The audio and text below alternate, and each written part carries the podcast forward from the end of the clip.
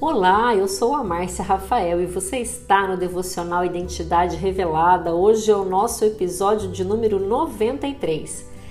E se você parar para observar, a maioria de nós cometemos um grande erro, que é deixar de lembrar que o tempo de Deus raramente é compatível com o nosso tempo, não é?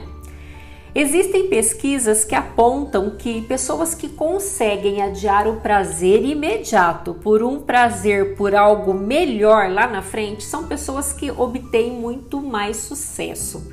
E na vida com Deus não é diferente, porque nós pensamos e planejamos em termos de tempo, quando na verdade Deus pensa e planeja em termos eternos.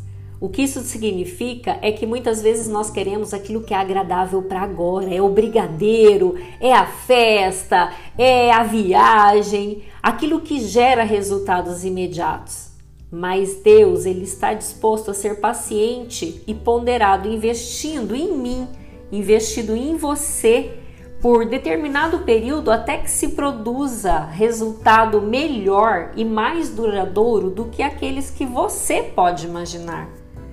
Então, assim como muitas vezes os nossos filhos, né, tentam nos convencer a dar para eles aquilo que eles querem imediatamente, você também costuma tentar convencer Deus a te dar imediatamente aquilo que você quer.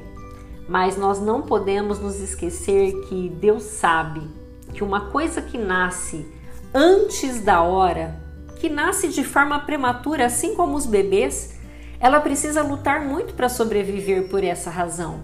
Então, Deus espera até que saiba que tudo está preparado adequadamente para a chegada dos seus sonhos. Deus, ele vê e ele entende o que você não vê e você não entende agora.